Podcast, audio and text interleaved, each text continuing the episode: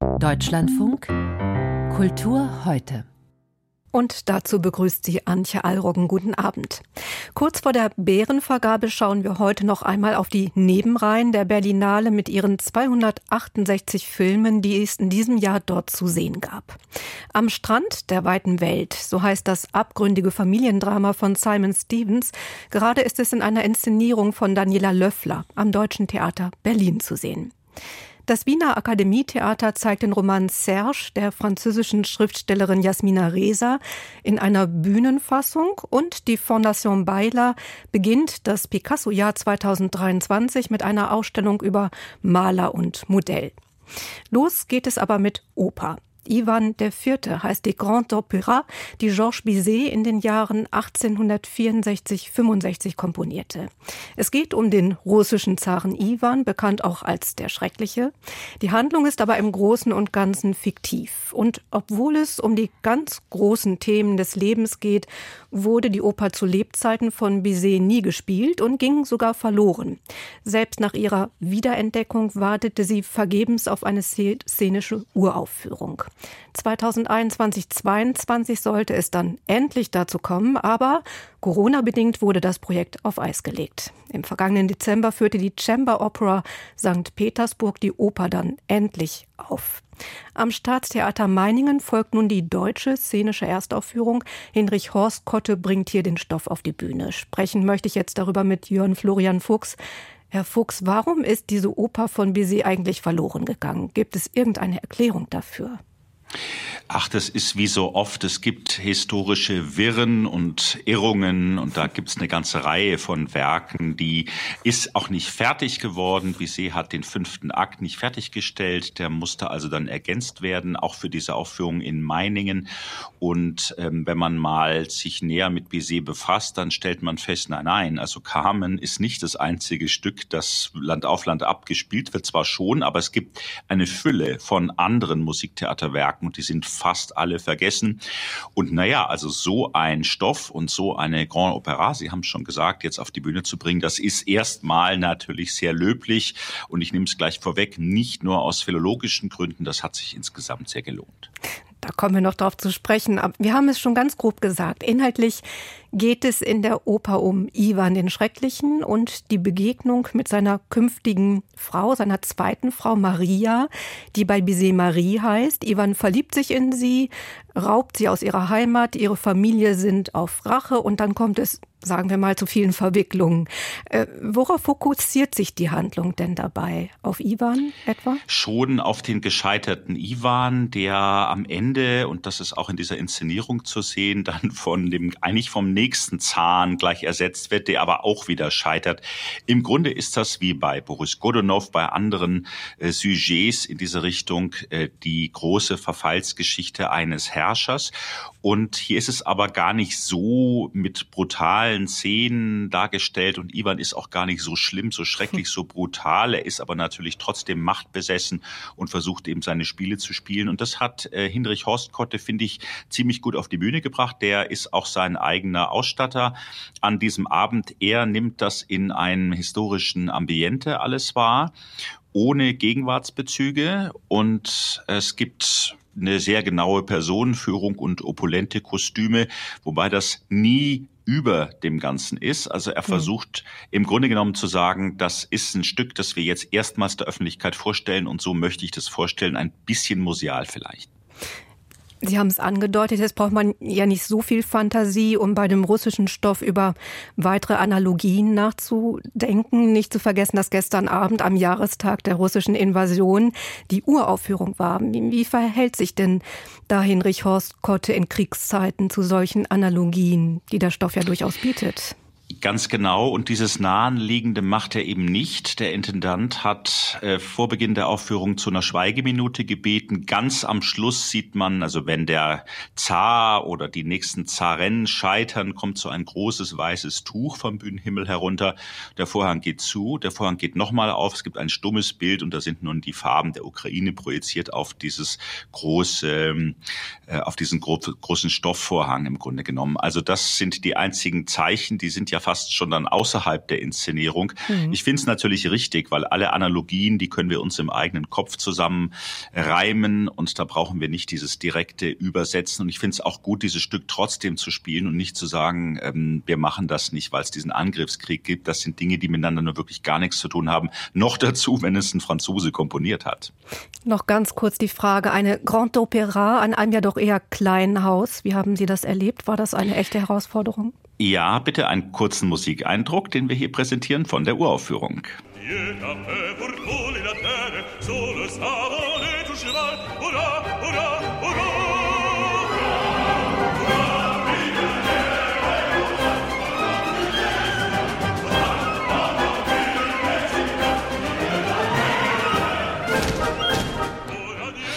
Das ist eine super Ensembleleistung. Tomasz Wir haben wir gehört als Ivan. In allen Partien ist hier wirklich viel geboten. Philippe Bach dirigiert die Meininger Hofkapelle wirklich mit ja, mit, mit Schmackes und holt alles aus dieser Partitur raus. Und es ist mit den großen Tableaus auch musikalisch eine echte Grand Opera mit einer kleinen Einschränkung. Es gibt kein Ballett. Das gibt es in diesem Stück nicht. Ansonsten ist alles da und da lohnt sich eine Reise nach Meiningen in jedem Fall, denke ich. Jörn Florian Fuchs über den gehobenen Opernfund Ivan IV. von Georges Bizet zu erleben im Staatstheater Meiningen. Vielen Dank. 287 Filme aus 67 Ländern in verschiedenen sogenannten Programmsektionen, 19 Filme davon im Wettbewerb. Bevor sich die Aufmerksamkeit auf die Wettbewerbsfilme richtet, heute Abend dann ja mit der Vergabe der Bären, schauen wir noch einmal heute auf die Nebenreihen mit Rüdiger Susland. Herr Susland, man sagt ja immer, die Berlinale sei eine ziemlich politische Veranstaltung. Gilt das auch für die Nebenreihen, von denen es ja acht Stück gibt, mit mehr als 20 Preisen? Spiegelt sich das Politische da in den Nebenreihen? Ja, das gilt vielleicht gerade für die Nebenreihen, denn im Berlinale Wettbewerb, da ist ja schon der Autorenfilm, der Spielfilm im Zentrum, während es in den Nebenreihen natürlich erstmal viele Dokumentarfilme gibt. Und dann gibt es natürlich dann sowohl so Sachen, wo man, äh, wo man eher sagen kann, da zeigen sich die Schwächen der Berlinale, nämlich, dass es so wirkt ein bisschen wie die Fortsetzung der Abendnachrichten. Ein Filmfestival ist ja eigentlich mehr und auch das zeigt sich in den Nebenreihen dann noch viel eindeutiger, weil da gibt es auch einfach Filme, die dafür da sind, Spaß zu machen, Lüste Lüste zu wecken und zu triggern und auch ein bisschen natürlich die Extreme des Kinos auszuloten. Also ästhetisch, aber auch von den Geschichten her, von den Schauspielerdarbietungen. Und insofern das, was Kino eigentlich ist, nämlich immer auch so ein bisschen Jahrmarkt und Irritation und Provokation, das würde ich sagen, erlebt man viel mehr in den Nebenreihen als in diesem staatstragenden Wettbewerb. Sie haben mir im Vorgespräch von einem Film berichtet, Infinity Pool des kanadischen Regisseurs Brandon Cronenberg da kippt ja ein Leben in totalem Luxus ins komplette Gegenteil. Ist das was, was man in den Nebenreihen immer wieder begegnet? Gewalt und Leben, die irgendwie zu Ende gehen? Ja, das ist also Cronenberg ist der Sohn des auch als Horrorfilmers bekannten äh, David Cronenberg und äh, das ist schon ein Film, der gewissermaßen die Dekadenz und so ein bisschen das das äh, auch so äh, das das überschüssige in unserem heutigen Alltag, im Alltag der westlichen Wohlstandsgesellschaften zum Thema macht. Es geht um so eine Gruppe von Reichen, die in einem Luxusressort sind und denen dann ein paar Sachen passieren, die im Grunde ihre schlechtesten und manchmal auch ihre besten Eigenschaften herausbefördern. Das ist ein Film, der untergründig politisch politisch ist. Der zeigt auch das, was das Kino eben auch ist, nämlich Hedonismus, Lusterfüllung, auch äh, die, die, die Lust des Sehens, die manchmal auch was mit Gewaltdarstellung zu tun haben kann oder mit verschiedenen, mit, mit Genres, zum Beispiel Horror und Kriminalfilm. Aber es zeigt eben auch was ganz anderes. Und es ist schon ein Film, der dann in der Tiefe über unsere heutige Zeit geht, über das, was eigentlich in den Eliten los ist und insofern eine ganz äh, konkrete Stoßrichtung hat, wenn man mal einen Moment nachdenkt untergründig politisch und das, was bei den Eliten so los ist, das gilt vielleicht auch für die Dokumentarfilme in den Nebenreihen. Wir haben ja vor einigen Tagen mit Ihnen über die Boris Becker Film-Doku gesprochen. Passt, ja. oder? Ja, ja, das passt. Also bei Boris Becker, da geht es natürlich auch um diese Medienfigur, die so eine Kunstfigur ist, aber äh, die, wo sich eben der Mensch Boris Becker auch nicht entschuldigen kann, dass die Medien an allem schuld sind. An manchem ist schon er selber schuld und die Leute, die die Spiele mitmachen. Dafür ist ganz gut, ich komme sofort zum Dokumentarfilm, mhm. aber es ist ganz gut, auch nochmal auf Seneca zu kommen von Robert Schwenke. Da spielt John Malkovich in einer äh, Tour de Force, einer schauspielerischen, den Erzieher des Kaisers Nero, den Philosophen, der dann zum Selbstmord gezwungen wird. Und da geht es eben auch um so eine Elite, die äh, eigentlich nicht mehr weiter weiß und, und, wenn man so will, eine sterbende Demokratie und um eine Herrschaft, die nicht legitim ist. Analogien zu Trump sind gewollt von diesem Regisseur, der deutsch ist, aber in Amerika lebt. In den Dokumentarfilmen ansonsten geht es schon auch ein bisschen um die Krisen unserer Zeit. Es gab äh, Dokumentarfilme über die Ukraine. Es gab auch einen Dokumentarfilm Il Muro de Bergamo, in dem es um die Pandemie ging. Also wie ist die Gesellschaft in diesen ersten Monaten eigentlich mit der Pandemie umgegangen? Und es ist interessant, das jetzt nach drei Jahren zu sehen. Wir haben vieles schon wieder vergessen und es gibt fast so eine Pandemievergessenheit, an die dieser Film bricht. Nicht vergessen wollen wir, Sie zu fragen nach einer Bilanzierung dieser Nebenreihen. Wie fällt das aus bei Ihnen? Ja, also ich glaube in der Berlinale, weil so viele Filme laufen, Sie haben es gesagt, der Anteil der Nebenreihen ist viel höher als etwa bei einem Festival wie Cannes. Da fällt diese Bilanz schon so aus, dass man hier eigentlich wirklich in die Nebenreihen gehen muss. Es gibt ja auch das Forum, das ist dem strengen Kunstfilm äh, gewidmet, nicht so eine ganz überzeugende Sektion in den letzten Jahren. Dafür das Panorama, sehr, sehr gut in diesem Jahr. Auch Genrefilme, alles Mögliche. Es gibt natürlich da immer diesen Queer Cinema Schwerpunkt. Und dann haben wir die Encounters, die neu geschaffene Sektion, die für mich einige der besten Filme, vielleicht insgesamt doch die besten Filme enthalten hat. Ich glaube, in den Nebenreihen erweist die Berlinale ihre Stärke und gleichzeitig ist natürlich auch dieses äh, ja, Kraut und Rüben, dieses Durcheinander, das die Berlinale auch ausmacht und die Zuschauer eher hilflos zurücklässt. Das merkt man auch in dieser Fülle. Rüdiger Soßland mit einer Bilanz der Nebenreihen auf der Berlinale. Vielen Dank. Morgen hören Sie dann an dieser Stelle zum Abschluss der Berlinale eine Bärenlese. Und wir kehren noch einmal zu Szenen am Strand zurück, die wir ja gerade auch schon ganz kurz gestreift haben. Am Strand der weiten Welt ist ein Zitat aus einem Gedicht von John Keats, ein jung verstorbener Romantiker und Melancholiker. Und dieses Zitat ist der Titel eines Theaterstücks des britischen zeitgenössischen Dramatikers Simon Stevens, ein Experte für psychologisches Theater durch und durch. Das gleiche gilt für die Theaterregisseurin Daniela Löffler. Am Deutschen Theater in Berlin hat sie nun Stevens am Strand der weiten Welt inszeniert. Und wie melancholisch es auf der Bühne nun zuging, berichtet Barbara Behrendt. Into my arms, oh Lord, into my arms.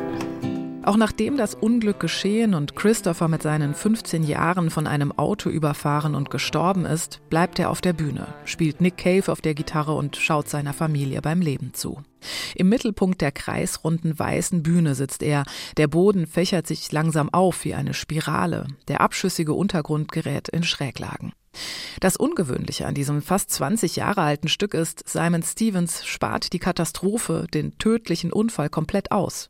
Die Geschichte setzt zwei Tage zuvor in der Familie Holmes ein, eine durchschnittliche Familie der britischen Mittelschicht irgendwo bei Manchester. Alice ist jung schwanger geworden, hat wegen der Kinder die Schule abgebrochen und arbeitet inzwischen in einem Maklerbüro. Peter hat die Firma seines Vaters Charlie übernommen und restauriert alte Häuser. In der Stückvorlage leben die beiden routiniert und distanziert nebeneinander her. Der Alkoholismus von Charlie wird toleriert und totgeschwiegen. Die Söhne Christopher und Alex pubertieren vor sich hin. Alex Freundin Sarah soll bald die Familie kennenlernen und zum ersten Mal über Nacht bleiben. Hey, wo ist denn die eigentlich? Es ist halb neun, die müsste doch schon längst da sein. Kommt sicher gleich. Hoffentlich.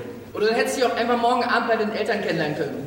Ich wollte sie vor Mom und Dad kennenlernen, okay? Nicht zu glauben, dass Mom und Dad sie bei uns übernachten lassen.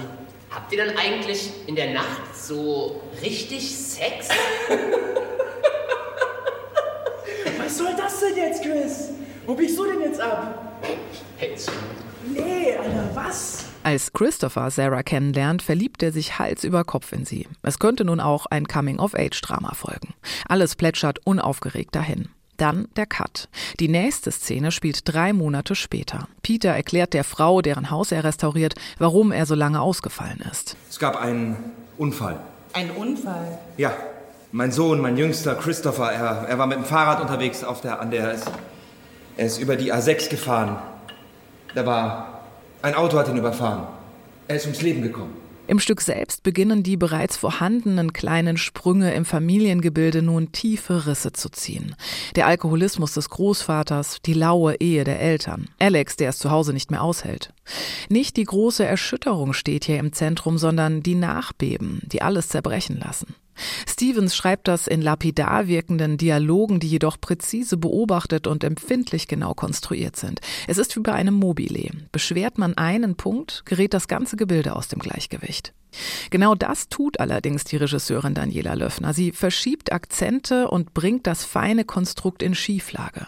Familie Holmes, das ist auf der Bühne eine strahlend glückliche Bilderbuchfamilie, einander herzlich zugewandt, die nur über den versoffenen Großvater ein wenig die Stirn runzelt. Mit Christophers Unfall ändern sich die Figuren schlagartig. Peter, den Alexander Kuon zunächst als gutmütigen Schluffi spielt, entpuppt sich als verzweifelter Wüterich. Du fragst mich, ob ich betrunken betrunken bin. Das ist ja der Knaller. Leck mich am Arsch! Bitte nicht, nicht! Meine ausgerechnet du!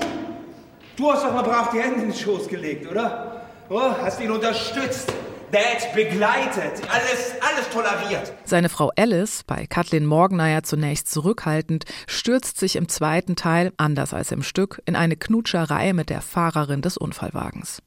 Trotz der hervorragenden SchauspielerInnen fällt vieles hier emotional zugespitzt, hölzerner und psychologisch ungenauer aus und daher auch angestrengter.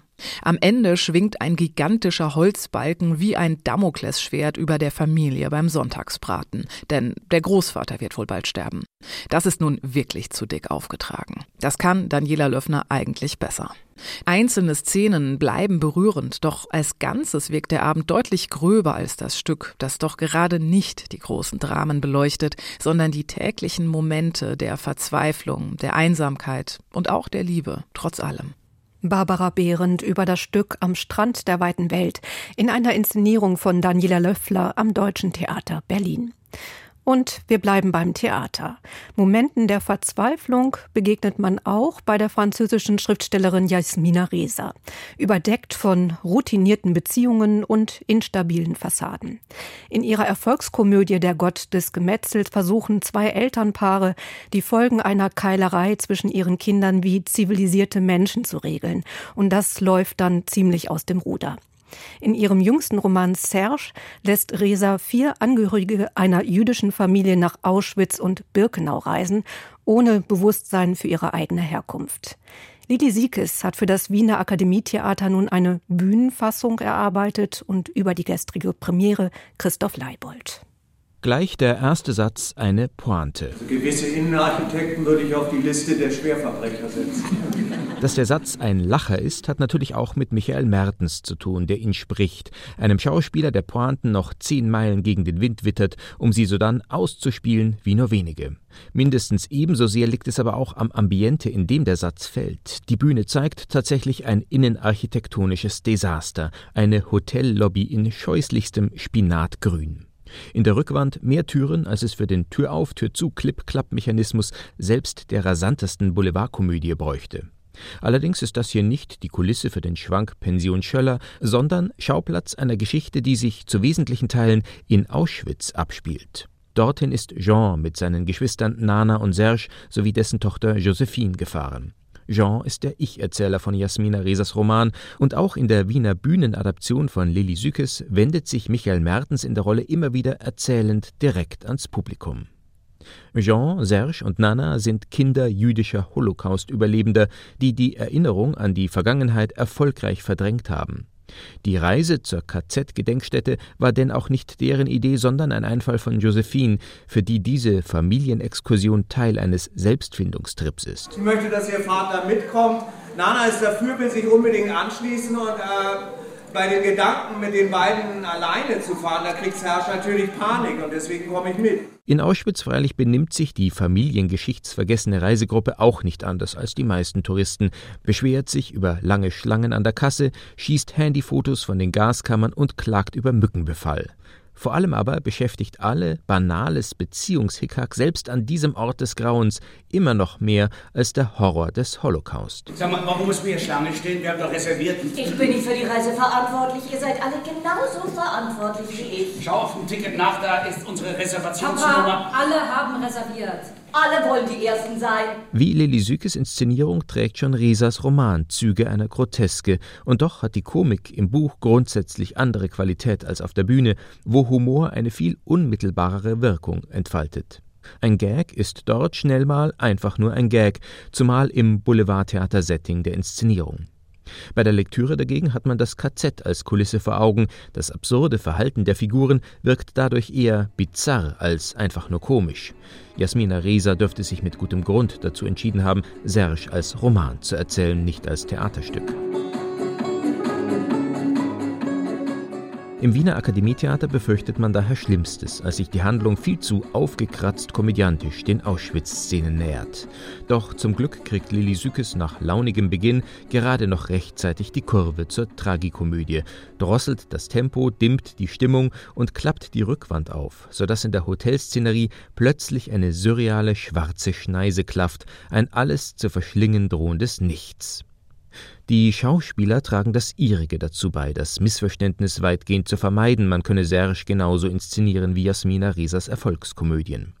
Michael Mertens als Jean erweist sich, ganz entgegen dem Eindruck der ersten Szene, zunehmend als Melancholiker, dessen Ironie nicht erstbestes Mittel des Darstellers ist, Lacher abzusahnen, sondern letzte Ausflucht der Figur in misslicher Lebenslage. Daneben glänzt Roland Koch in der Titelrolle als übellauniger Zyniker, der sein Berufs- ebenso wie sein Beziehungsleben in den Sand gesetzt hat. Der Radiologe sagt, da ist auch noch ein Schatten auf der Lunge. Das muss man sich in drei Monaten nochmal anschauen. Ich bin da gesund hingegangen und ich komme mit drei Sachen zurück. Ein Geräusch, eine Erweiterung und ein Schatten. Serge verdrängt die Symptome sich anbahnender Krankheit ebenso konsequent wie die Vergangenheit, mit dem Erfolg, dass ihn sein Missmut letztlich innerlich auffrisst. Das ist die finale Pointe von Buch wie Bühnenfassung. Sie ist weit bitterer, als man das zu Beginn des Abends für möglich gehalten hätte. So das Resümee von Christoph Leibold über Lili Sükes Inszenierung von Jasmina Resas Roman Serge am Akademietheater in Wien. 2023 ist ein Picasso-Jahr. Am 8. April 1973 starb der wahrscheinlich vielseitigste und einflussreichste Künstler des 20. Jahrhunderts im südfranzösischen Mougins. Seinen 50. Todestag lässt sich der Kulturbetrieb natürlich nicht entgehen. Rund 50 Ausstellungen und Gedenkveranstaltungen sind geplant. Den Anfang macht, relativ klein und bescheiden, die Fondation Baila in Rien bei Basel, die in einem Raum zehn großformatige Gemälde aus Picassos letzten Lebensjahrzehnt präsentiert. Das Thema dieser Bilder, Maler und Modell, ist bekannt. Picassos Verhältnis zu Frauen war mehr als problematisch. Christian Gampert hat die Ausstellung gesehen. Bis zuletzt hat es der alte Faunen Picasso mit seinem Lieblingsthema gehalten, und das war nun mal die Frau und er selbst natürlich. Man könnte auch hochtrabend sagen, der Mensch, aber eben vor allem in weiblicher Gestalt. Selbst sein großformatiges Wandgemälde Guernica über die Zerstörung der spanischen Stadt ist eine Collage fragmentierter Klageweiber. Der Kunstkritiker John Berger beklagte, dass Picasso sich in den 1950er Jahren selbst verlor, umgeben von Schmeichlern und ohne politischen Impetus.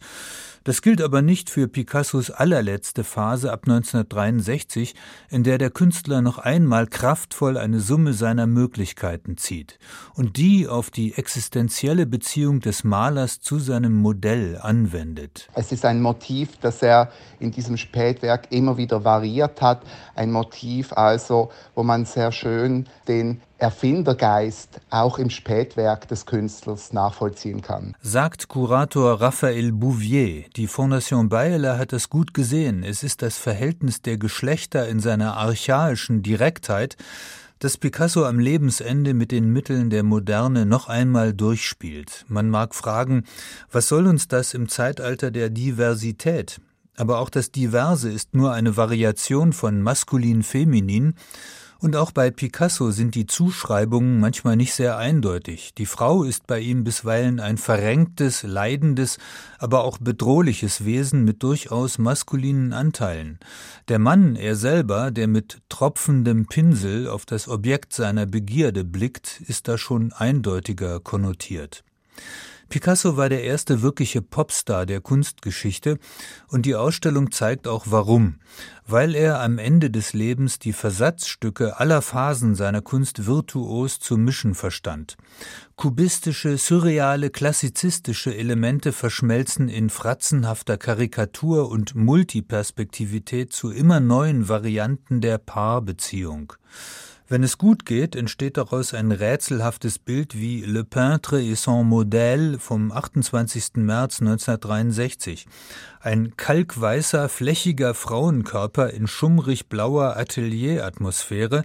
Die Staffelei ist die Trennwand zum Maler, der aggressiv auf einem Drehstuhl lauert, die Pinsel fallisch im Anschlag. Wenn es schlecht läuft, sieht man das gleiche Thema zwei Tage vorher gemalt als lustlos hingeworfene blassfarbige Skizze, ein schabloniertes Gelegenheitsimpromptu mit der Frau als kaulquappiger Miniatur im Liegestuhl. Zwei Monate später malte er exakt das gleiche Arrangement atmosphärisch viel dichter als Landschaftsbild. Der Mann jetzt in Torero-artiger Erwartungshaltung. Einige Figuren wirken sehr barock, sehr üppig, andere eher reduziert. Manchmal greift er auch auf klassizistische Figuren zurück. Also das Spätwerk ist wirklich extrem vielfältig. Jeden Tag ein Bild, das war Picassos Devise. Natürlich sind all diese Werke heute ein Vermögen wert, allein durch den Namen ihres Schöpfers. Es gibt zwar jede Menge schwächere Picassos, aber gerade aus dieser Wurstigkeit der Welt gegenüber entstand bei Picasso beiläufig auch das ganz Große, der Francis Bacon-artig verzogene Männerkopf etwa, eines der spätesten Bilder, ein Monument des Scheiterns. Oder die Nackte mit Katze, die ganze Leinwand in Grau mit klauenartigen animalischen Gliedmaßen und Körpervolumina der liegenden Frau, die nur einen sehr kleinen Kopf hat. Der späte Picasso denkt und malt quasi biologisch. Er misstraut der aufgeklärten Vernunft. Er wirft uns auf unsere begehrenden und verfallenden Körper zurück mit einer Art viriler Trauer. Klobige Körper und Geschlechtsteile, die wild durcheinander geraten sind. Viel schlauer sind wir heute auch nicht. Christian Gampert über die Picasso-Ausstellung in der Fondation Beiler in Rien bei Basel. Und in den Kulturmeldungen mit Mascha Drost kommt jetzt ein prominenter Roald Dahl-Übersetzer zu Wort. Andreas Steinhöfel, selbst weltbekannter Kinderbuchautor, hat kürzlich Roald Dahl-Klassiker wie Mathilda, der fantastische Mr. Fox oder Hexen, Hexen neu übersetzt. Dass der englische Verlag Roald Dahls Originale glatt bügelt, kritisiert der Autor im DLF scharf. Ein Beispiel aus den fiesen Hexen, die sich als Sekretärin und Kassiererin tarnen, werden hier Top-Wissenschaftlerin und Businessfrau. Das sei geradezu geschichtsklitternd, meint Andreas Steinhöfel. Wenn ich das als Kind jetzt lese, dann bekomme ich ein falsches Geschichtsverständnis. Dann frage ich später, wie Frauen wurden diskriminiert. Die sind doch schon in Dahlbüchern in den alten als Top-Wissenschaftlerin unterwegs gewesen. Das heißt, da wird bewusst eine Geschichtsverfälschung betrieben, aber in Kauf genommen dabei, und ich befürchte mal, ich wirklich bewusst in Kauf genommen, dass Kinder da auf einen völlig falschen Dampfer kommen. Wie will ich denn auf irgendwas aufmerksam machen kritisch, wenn ich das, was kritisiert wird, ausblende? Das ist ja komplett absurd. Glätte man die Extreme seiner Bücher, so höhle man sie aus. Er selbst bestehe auch auf altmodischen Bezeichnungen wie etwa Fräulein in seinen Übersetzungen. Das reizende, einsame, hilfsbereite Fräulein Honig aus Mathilda wäre als profane Frau Honig nicht vorstellbar. Von seinem Verlag habe er sich diesbezüglich auch freie Hand schriftlich zusichern lassen. Denn es geht ja hier um Befindlichkeiten, die durch Sprache ausgelöst werden. Es geht nicht um Straftatbestände oder so etwas. Es geht um Befindlichkeiten und die sind nun mal subjektiv und sehr verschieden. Wenn die dann noch ideologisch irgendwie unterfüttert werden, wird es noch schwieriger. Da darf man sich nicht von kriegen lassen. Da bin ich ein entschiedener Gegner davon, da irgendwo sprachlich solche Spielereien mitzumachen. Und da muss man dann hart bleiben und dann muss man auch mal Kritik aushalten. Andreas Steinhöfel im Deutschlandfunk. Der Krimi in der Nacht des 12. von Dominique Moll hat den César, den nationalen Filmpreis Frankreichs, für den besten Film und fünf weitere Trophäen gewonnen, darunter die für die beste Regie und das beste adaptierte Drehbuch. Die Produktion des in Deutschland geborenen französischen Regisseurs greift das Thema Femizid auf. Er erzählt die wahre Geschichte eines ungelösten Verbrechens.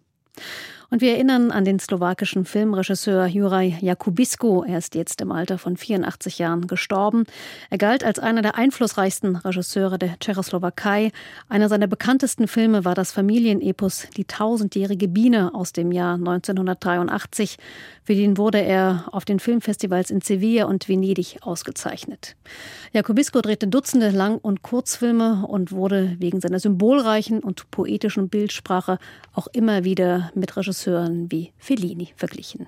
Und das waren die Kulturmeldungen Mit Mascha Drost, vielen Dank. Das zehnte Sanktionspaket der Europäischen Union und der Antrittsbesuch von Kanzler Scholz in Indien. Nur zwei Themen in den Informationen am Abend, gleich nach den Nachrichten. Für Kultur heute war Antje Allroggen am Mikrofon. Ihnen noch einen guten Abend.